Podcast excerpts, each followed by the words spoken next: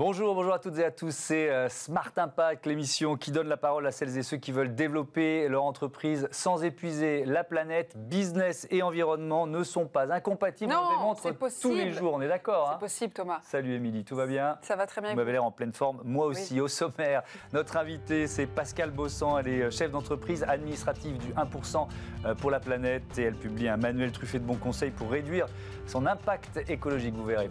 Oui, notre débat du jour porte sur euh, le secteur aérien. Faut-il augmenter l'écotaxe sur un business qui souffre particulièrement de la crise économique? C'est la question du jour. Et puis la start-up euh, du jour, c'est Blinks. Son fondateur Mathieu Feuillet s'est lancé dans le marché des culottes menstruelles. Voilà, 30 minutes, trois grands thèmes à développer. C'est parti pour Smart Impact.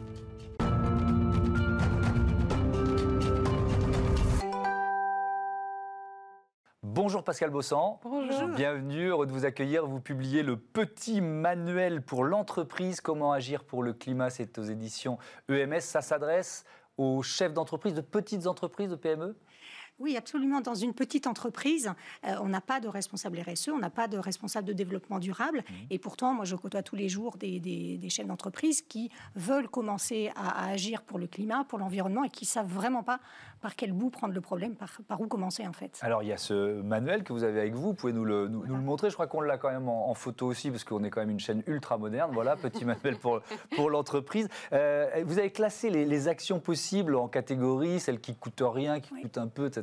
On commence par une, une idée qui coûte rien. Oui, donc par exemple, eh bien, utiliser une police de caractère économe en encre, euh, ça peut faire gagner entre 25 à 30% d'encre. Donc ça, c'est concret, c'est facile mmh. euh, à, à, mettre en place. Vous en connaissez euh, quelques-unes des polices de caractère? Parce que je, je, je, vous tends la perche, mais j'ai publié, un, oui, bah, on dit imprimé d'ailleurs, oui, imprimé oui. cette émission, enfin Olivia surtout l'a imprimé, qui est la, la productrice Olivia Hieré-Dobré de, de, Smart Impact, en centurie gothique. Ça, c'est bien ça. Centurie gothique, c'est top. C'est déjà, déjà bien, euh, ouais. tout à fait. Mm. Mais il y a du gras, donc ça, c'est pas terrible. bon, il y en a d'autres qu'on peut découvrir dans votre livre et qu'on peut télécharger. Qu'est-ce qu'on peut faire d'autre Changer de produit d'entretien euh, Imaginons que, voilà, moi, je suis, je suis sensible à ces questions d'environnement, de, je veux faire quelque chose dans ma, dans, dans ma... Oui, on peut, on peut faire euh, plein de choses. Et moi, je suis euh, convaincue que commencer par des détails, ben justement, c'est important. Mm. On, on, on, initie euh, l'action, on se met en, en, en marche et, et, et, on embarque ses collaborateurs.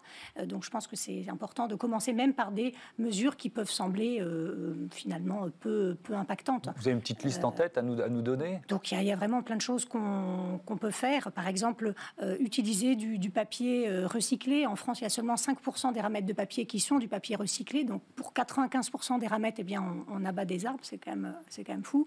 Euh, voilà, voilà un exemple concret de, de de, de, de, choses qu'on peut faire. Tout ne coûte pas euh, peu cher. Hein. Il y a des choses qui demandent de l'investissement, un peu d'investissement. Par exemple, changer euh, de fournisseur d'énergie pour passer à une énergie, une énergie plus verte, est-ce que ça coûte forcément plus cher? Oui, ça coûte, ouais. euh, ça, ça, coûte globalement, globalement plus cher. Ça peut coûter jusqu'à 20% de, de, plus. Donc, ça fait partie des mesures un peu plus, un peu plus engageantes. Et c'est vrai que j'ai classé mmh. les mesures, vous l'avez dit, en, en, en, trois catégories en fonction du budget, parce que c'est comme ça qu'on qu est cadré et, et, et qu'on est contraint dans dans nos entreprises, c'est bien sûr en fonction du, du, cadre, du cadre budgétaire.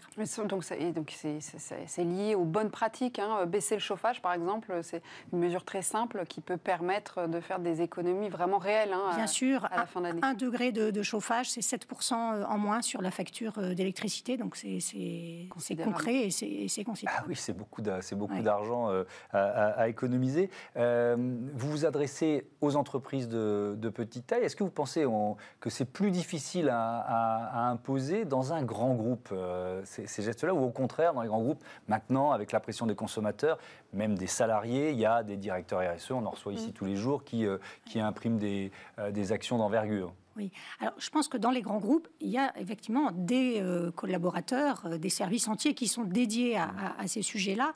Euh, donc, il y, a, il y, a, plus de moyens humains.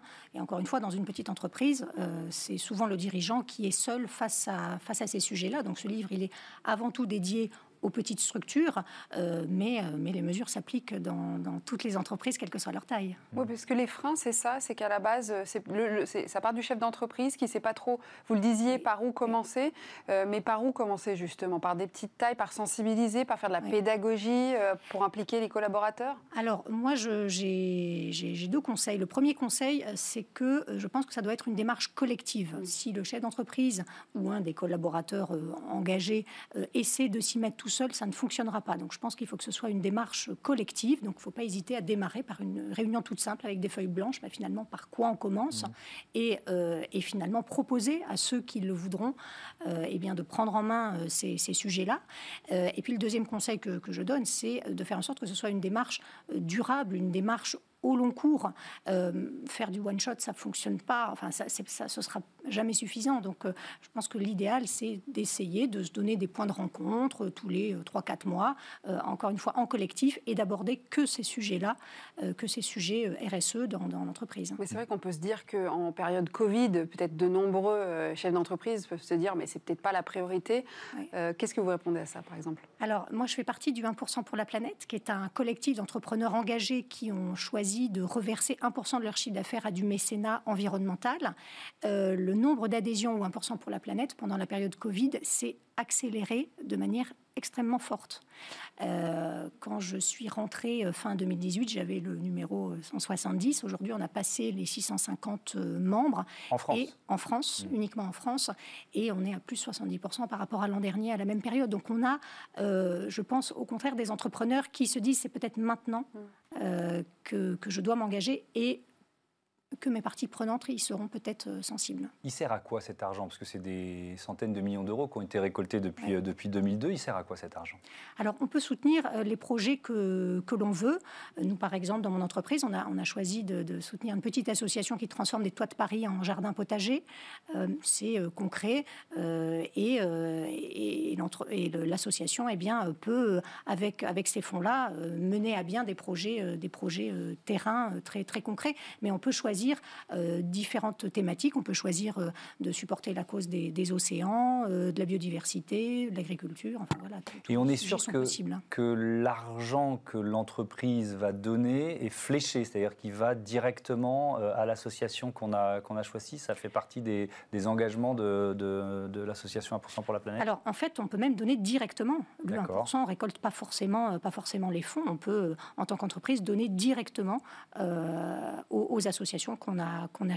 On peut tout à fait soutenir d'ailleurs plusieurs associations. Euh, donc là, c'est voilà, on est en lien direct avec, euh, avec le monde associatif. Et, le, et les, et les, le 1% pour la planète organise chaque année des rencontres associations philanthropes qui ont lieu euh, début octobre chaque année pour justement mettre en valeur des, des projets associatifs qui ont besoin de fonds ce qui est intéressant, c'est que vous êtes vous-même chef d'entreprise. Hein. vous mm. avez euh, une entreprise de conseil en gestion de patrimoine. Comment est-ce que vous-même intégrez ces petits gestes euh, pour la planète? Alors, euh, déjà, en fait, il y a, 5-6 ans, on a, on a, pris un virage assez fort en faveur de la finance durable, de l'investissement responsable, qui sont des sujets passionnants, où on est d'ailleurs certainement qu'au début. On s'est engagé fortement dans cette voie-là.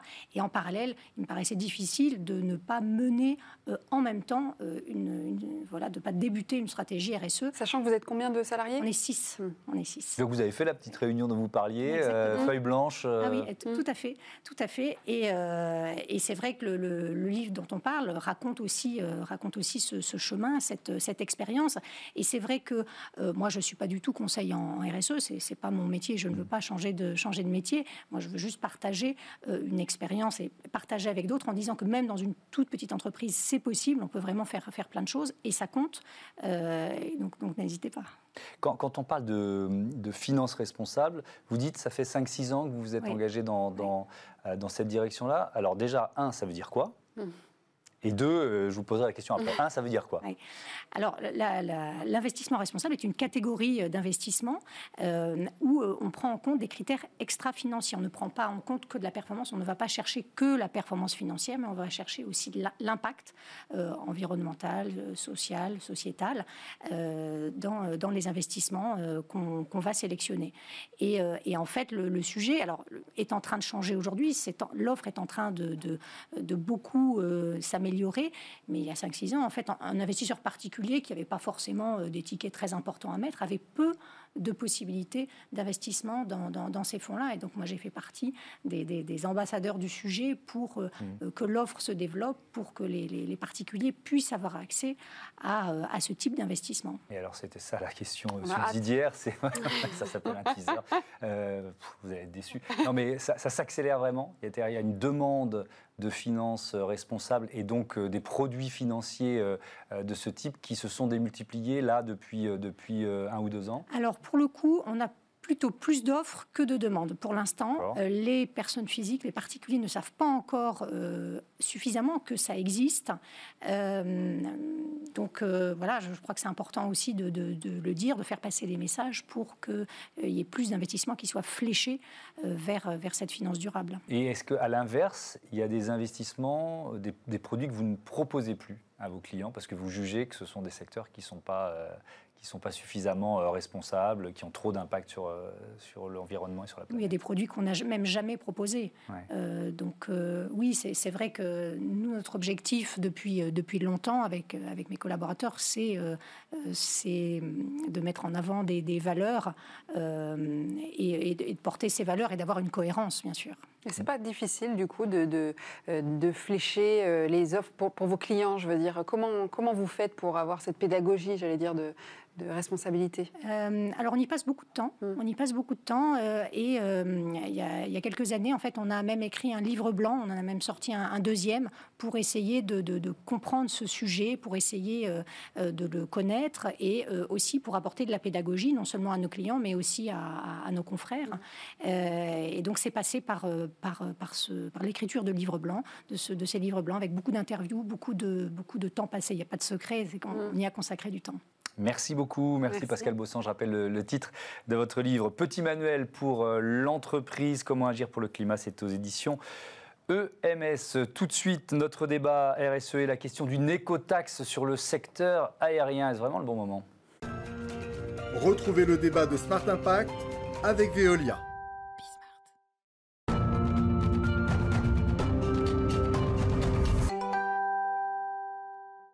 Faut-il augmenter l'écotaxe dans le secteur aérien? Vaste question. Nous allons tout de suite en parler avec nos deux invités. Dimitri Carbonel, fondateur et président de Livosphère, bonjour.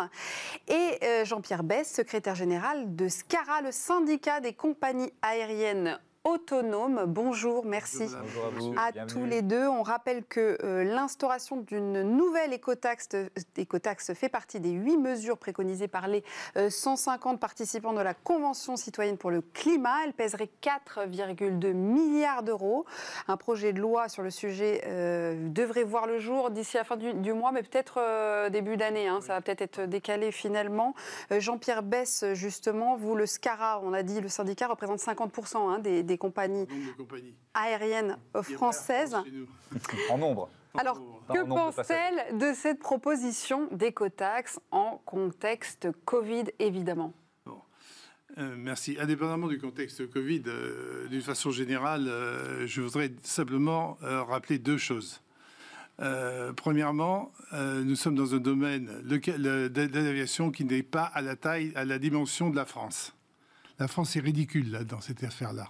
C'est un sujet. À l'échelle mondiale, vous voulez dire par rapport au reste C'est un sujet qui doit être traité au niveau mondial, même pas européen, mondial. Alors, des chiffres, si vous voulez. L'aviation, c'est 2% du CO2, ou 2,5% du CO2. La France, c'est 1,2 ou 1,3% du CO2. Ça fait 1,3% de 2%, ça fait 0,02%. Et les mesures qui sont envisagées à 4 milliards, là, que vous venez de citer, elles représentent, elles entraîneraient peut-être une diminution de l'ordre de 10% de ces 0,002%. C'est-à-dire, ça fait zéro. C'est-à-dire qu'en réalité, on travaille sur un sujet où l'impact est, à l'échelle mondiale est nul. Par contre, si on change d'échelle, et si on passe à l'échelle française, les effets, les effets de bordure sont, considérables. C'est 150 000 emplois, c'est la connectivité qu'on va perdre, c'est euh, on, va faire, on va faire des cadeaux aux, compagnies, aux autres compagnies européennes, on va, on va faire chuter les compagnies françaises. Parce que quand un, passager voudra faire du Bordeaux-New York, au lieu de faire Bordeaux-CDG New York, il fera Bordeaux, il sera New York. Et ça se traduit par, ça se traduit sûrement par, en plus, probablement, comme les distances sont moins optimisées, par davantage de CO2. Mais enfin, il n'y aura plus le CO2 sur euh, Bordeaux CDG. Hmm. Mais enfin, donc, si vous voulez, on, a gagné, on a gagné, on a tout perdu. Hmm. C'est-à-dire, c'est une mesure qui est, un peu ridicule. Alors, votre démonstration, elle est intéressante, mais il y a aussi quand même la question de, du moment, de l'opportunité, Dimitri Carbonel. C'est effectivement peut-être pas le moment de remettre sur le tapis la question d'une écotaxe ou d'une augmentation d'une écotaxe, alors que le secteur aérien souffre particulièrement euh, en ce moment en France et partout dans le monde. Alors, moi, je ne suis, suis pas tout à fait d'accord. Hein. Je pense déjà, euh, il faut montrer l'exemple partout. On n'est pas dans une situation où on se dit, bah tiens, là, je vais le faire parce que ça représente peu, ou je ne je fais pas beaucoup parce que effectivement, euh, ça représente beaucoup, et là, il y en a peu, donc j'en fais, je fais rien. Euh, donc la France doit montrer l'exemple, c'est ce que vous dites. De toutes les manières, et on le voit dans plein d'autres domaines, y compris dans l'aviation. Dans, dans et ce qu'il y a, c'est qu'on a un moment de transformation. On a des moments où, potentiellement, notamment pour les entreprises, on parlera après de, de l'écotaxe, mais de dire aux, aux, personnes qui sont là, écoutez, hein, dans 5 ou dans 10 ans, ça veut dire déjà aujourd'hui c'est compliqué, ça va encore plus compliqué de aussi de mettre un signal en leur expliquant il faut commencer à se former pour faire d'autres métiers, d'autres choses. Je pense que c'est un point euh, essentiel. Et sur la partie euh, écotaxe, euh, je pense que c'est tout à fait possible de le mettre en place. Il faut qu'elle soit bien sûr équitable. Il faut aussi que l'argent soit fléché, notamment pour former, par exemple, les personnes pour pouvoir changer potentiellement des secteurs. Et puis, évidemment, il ne faut pas que ce soit juste une mesure d'écotaxe. Il faut que ça soit intégré dans un ensemble qui soit plus grand. Et concernant l'équité, parce que c'est un point qui est essentiel, si évidemment on dit bah oui, euh, c'est uniquement euh, euh, comment dire les personnes qui n'ont moins d'argent qui ne peuvent pas effectivement voyager, on peut très bien imaginer, je donne un exemple, prendre une écotaxe qui soit remboursable par crédit d'impôt plafonné, imaginons, hein, de telle sorte que ceux qui n'ont pas énormément d'argent peuvent se déplacer de temps en temps hein, en avion, et puis ceux pour le coup qui se déplacent beaucoup plus souvent, bah là effectivement ils paieront l'écotaxe au, au, taux plein. Mmh. Jean-Pierre Bess, euh, ça, euh, quand vous entendez ce discours-là... Qui pas. À chaque, fois, chaque fois que la France a voulu être exemplaire, pourquoi voulez-vous être exemplaire? On est tout petit dans le monde, comme je viens de le donner par des chiffres. Et cette exemplarité, elle nous retombe sur la tronche, c'est tout. Ça permet de donner effectivement davantage de travail, de transférer nous, on récupère les chômeurs des autres et, on, donne le travail, effectivement, aux compagnies européennes qui, elles, n'appliqueront pas la même chose et récupéreront le trafic. Qu'est-ce que vous pour, proposez Pour un bilan carbone qui est nul. En, échange, du coup, quelle solution vous apportez alors? Quelle solution Alors justement, c'est mon, mon, deuxième banc, si vous voulez. Euh, là, ce que je voudrais dire, c'est quelque chose qui est un peu différent de ce qu'on entend d'habitude. Mmh. C'est que, euh, personnellement, je pense que l'écologie ne se réduit pas au CO2. Et, euh, on est dans une industrie qui pense comme ça. Parce qu'on dit écologie égale CO2. C'est faux. L'écologie, c'est bien plus vaste. Alors, est-ce que vous avez conscience qu'aujourd'hui, quand on parle d'électricité et d'hydrogène, on parle à 80% d'énergie nucléaire ou d'énergie fossile?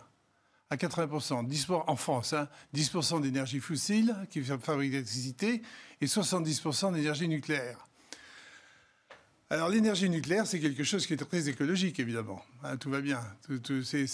quand on fait du RSE, on est tout à fait, tout à fait favorable à l'énergie nucléaire. C'est quelque chose qui est bien maîtrisé, aucun problème. Alors c'est pas ce qu'on pense, et c'est pas ce que pense l'industrie. Et l'industrie du transport aérien mondial, au niveau mondial, a défini des façons de travailler pour atteindre les objectifs de réduction de CO2 mais les atteindre réellement et à court terme. Parce que, comment, du coup comment, Alors, comment Premièrement, depuis, depuis des années, vous avez la technologie des avions qui n'a cessé de progresser, la technologie des moteurs, le poids des avions, le, les, routes aériennes qui sont optimisées, vous avez tout ça. Et puis vous avez ensuite le grand système que nous on met avant, qui est le système Corsia, qui a été inventé par l'OACI il y a deux ans, et qui est un système qui permet à toutes les compagnies aériennes, à l'horizon 2050, l'objectif c'est d'arriver à la moitié de l'émission d'aujourd'hui, de compenser le CO2 qu'ils fabriquent par des, par des, par des mesures qui, des, par des mesures de financières qui vont financer des plantations d'arbres qui vont mm. remplacer l'oxygène qui a été consommé. Ok, donc et ça, ça, c'est quelque chose. Que chacun prenne la, prenne la parole. Euh, oui, à, simplement, pour dire, simplement pour dire, simplement pour dire que, que cette, affaire d'oxygène de, permettra en plus largement mm. d'aider beaucoup de pays à planter, à reforester, etc. Le secteur aérien prend, prend, prend en compte euh, les, les, objectifs et il ne faut pas lui mettre plus la pression. C'est insuffisant. C'est insuffisant. Il y a un très bon exercice qui a été fait euh, par le Shift Project sur l'ensemble des différentes mesures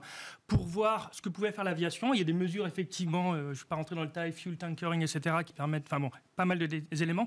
Ce qui va vraiment avoir un impact sur la réduction des émissions de CO2 et aussi euh, enfin, il y a aussi l'oxyde d'azote qui pose des problèmes, c'est euh, la réduction euh, du nombre de personnes qui, voyagent. Et notamment, mm. on voit qu'il y a une augmentation d'environ 10 ans de 1,5 fois le nombre en fait, de, voyages. Oui, c'est fois 2 tous les 10 ans dans le monde, ouais. une fois et demi tous les 10 ans en France. Et vous dites que le transport aérien, c'est 8% de la consommation de pétrole tout à fait. Et 5% euh, au total, si on comprend l'ensemble des, effets. Mm.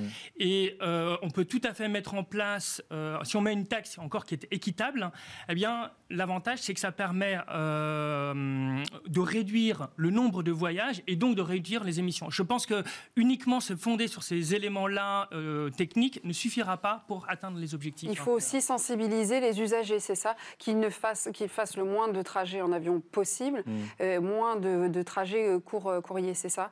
Court courrier, mais je vais donner un autre exemple. Il y a beaucoup de personnes qui utilisent des miles et euh, qui font des voyages d'opportunité. Alors, euh, bon, c'est très bien pour eux, mais s'ils ne les faisaient pas, ça réduirait aussi les émissions de CO2. Encore une fois, hein, l'objectif, c'est aussi hein, d'aider la filière à migrer vers d'autres secteurs. Il hein. ne faut surtout pas les laisser tomber. Ce n'est pas du tout ça le point. Mmh. Vous vous dites que ces mesures, ça fait tomber la filière, quoi. Ça, ah bah, fait, perdre des emplois. Si qu'en France, ça fait tomber les, compagnies aériennes françaises. Peut-être que ça fait tomber Airbus, parce qu'au passage, quand même, la France est un grand pays aéronautique, mais c'est n'est mm. pas, grave.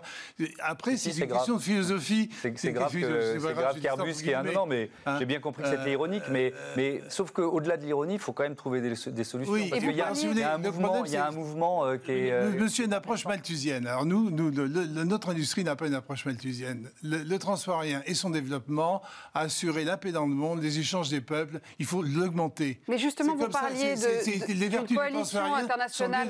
Sont bien au-delà de l'écologie.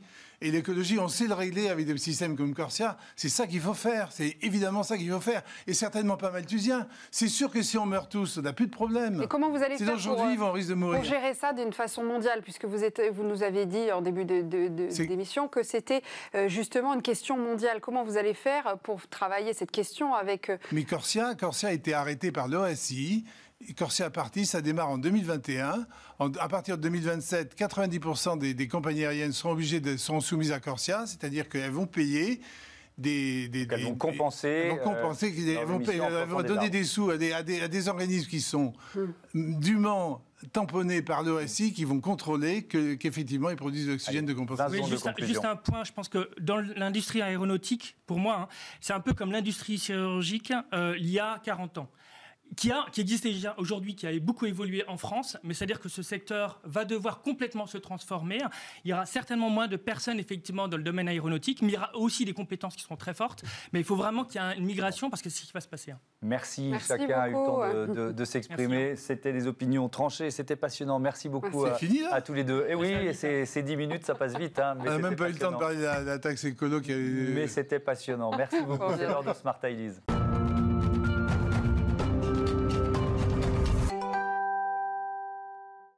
Bonjour Mathieu Feuillet, bienvenue. Vous êtes le fondateur de Blinks. C'est une marque de culottes menstruelles. Vous dites que c'est une révolution dans, euh, dans l'histoire, dans le secteur du sous-vêtement. Pourquoi?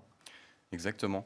Euh, donc c'est intéressant parce que ça permet aux femmes de se passer des, tampons, des, cups et toutes ces choses-là qui, puissent, qui peuvent avoir des effets nocifs sur leur mmh. santé. Et donc là, on est sur quelque chose d'écologique et en plus de ça qui, euh, qui fonctionne, il n'y a, rien à insérer ou autre, et ça fonctionne très bien, et, et ça permet là-dessus de ne pas avoir de, produits chimiques et, autres. Donc c'est quoi? C'est lavable, réutilisable C'est quoi la différence avec euh, les, effectivement les, tampons, les serviettes qui sont utilisés euh, par une immense majorité de femmes? Ouais. Donc euh, c'est utilisable jusqu'à 6 heures ou 8 heures, ça dépend des femmes et de leur, de leur flux de menstruation. Mmh. Et euh, donc c'est lavable simplement euh, à l'eau rapidement et ensuite à la machine à laver. Euh, l'avantage qu'il y a, c'est qu'il n'y a aucune odeur comparé à, comparé à un tampon ou à une serviette hygiénique. Mhm. Donc là-dessus, on est sur un produit sans odeur. Et, c'est vrai que 6 heures ou 8 heures, on se dit que si on commence la journée tôt, vous voyez, il faut quand même qu'on change du coup de culotte entre midi et deux, non? C'est possible qu'il y ait besoin, oui, ça dépend, ça dépend de chaque femme, de ce qu'elle va faire durant la journée, et ça dépend aussi euh, de la période de ses règles, si, alors, si elle est plutôt au début de ses menstruations ou à la fin de ses menstruations. Et alors, vous êtes euh, ancré dans ce... Parce qu'on peut se dire, c'est vrai que vous êtes un homme, donc euh, on se dit, mais comment il connaît Ben oui Mais c'est vrai que c'est un, secteur qui, qui, explose. Hein. moi, je, je, connais déjà ces, ces produits, c'est vrai que c'est assez révolutionnaire. comment vous êtes arrivé finalement dans, dans, dans ce secteur, j'allais dire? Je m'intéressais beaucoup à ce produit-là. Euh, et un des défauts principaux que j'avais trouvé aux, autres concurrents, c'était le prix que je trouvais très cher souvent pour euh, quelque chose qui au final est très important pour les femmes. Et ça ne me permet pas à toutes les femmes forcément de pouvoir dépenser 30, 40 euros dans une culotte, surtout qu'il en faut en général pas seulement une seule. Et euh, du coup, je me suis intéressé à ça, j'ai cherché beaucoup au niveau des matériaux, etc., comment je pouvais, on pouvait optimiser là-dessus pour mm. proposer un produit de qualité, mais à prix assez faible, qui puisse euh, convenir à toutes les femmes et, à tous les budgets. Ça veut dire qu'il y a de la recherche et de la technologie dans, cette culotte? Il y a plus ou moins de la technologie. Donc, euh, pour faire assez simple, on est basé sur des produits qui sont utilisés dans le l'outdoor. Donc, tout ce qui va être les, vestes, euh, les vestes imperméables, imperméables, etc. Exactement. Mm. Et c'est principalement le même fonctionnement qu'une veste imperméable. Alors vous êtes engagé également auprès d'associations pour euh, rendre ces culottes menstruelles gratuites. Euh, vous avez besoin de l'aide de qui? De l'État qu'il faut convaincre? Euh, qui, qui, pourrait engager ce, cette action-là? Effectivement, il y a beaucoup de, il y a beaucoup de débats là-dessus. Il y a aussi les femmes qui souhaiteraient euh, que les tampons et serviettes hygiéniques soient gratuites. Mhm. Euh, nous, on essaye de se mettre dans le même lot, car au final, on a la, le même, euh, c'est le même intérêt. Elles ne vont pas porter ça pour, pour en, jours normaux. Et du coup, je pense que c'est plutôt un rôle de l'État là-dessus, de pouvoir faire quelque chose. Et, voilà. Est-ce que c'est plus écologique que les, puisqu'on est dans Smart Impact, mhm. que les tampons, les serviettes classiques bah, C'est plus, plus, plus écologique parce qu'une culotte comme ça, ça peut durer des années et des années. Il n'y a pas besoin de la changer régulièrement. Il suffit d'en acheter en général un lot de 3 ou 6 si on veut être confortable. Mhm. Et ensuite, on peut les garder pendant des années. Il n'y a pas besoin d'en acheter euh, tous les mois ou tous les deux mois et, euh, et, de jeter ça à la poubelle, etc.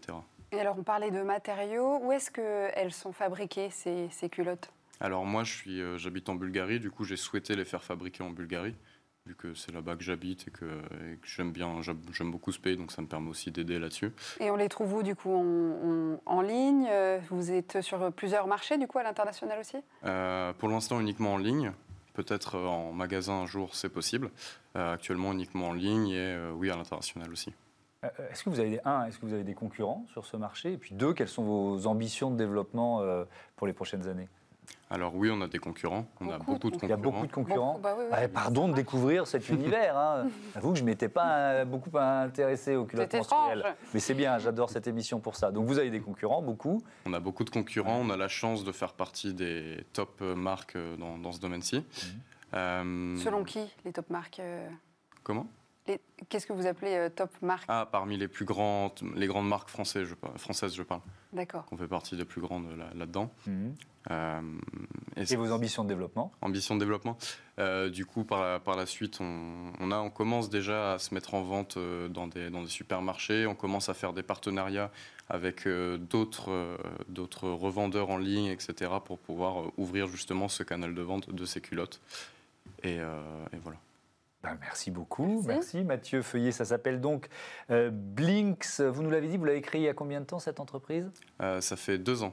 deux ans. Et ben voilà, on aura parlé des, du marché des culottes menstruelles dans cette euh, émission. Merci beaucoup, Mathieu Feuillet. Bon vent à vous. À bientôt sur Bismart. Je crois que c'est la fin de cette émission. D'accord. Déjà, ça passe trop vite, hein, Thomas. Bah oui, mais bon, c'est pas grave. Ça dure un peu moins d'une demi-heure et c'est tous les jours à 9h, midi et, 20h30 sur Bismart. Ciao à tous.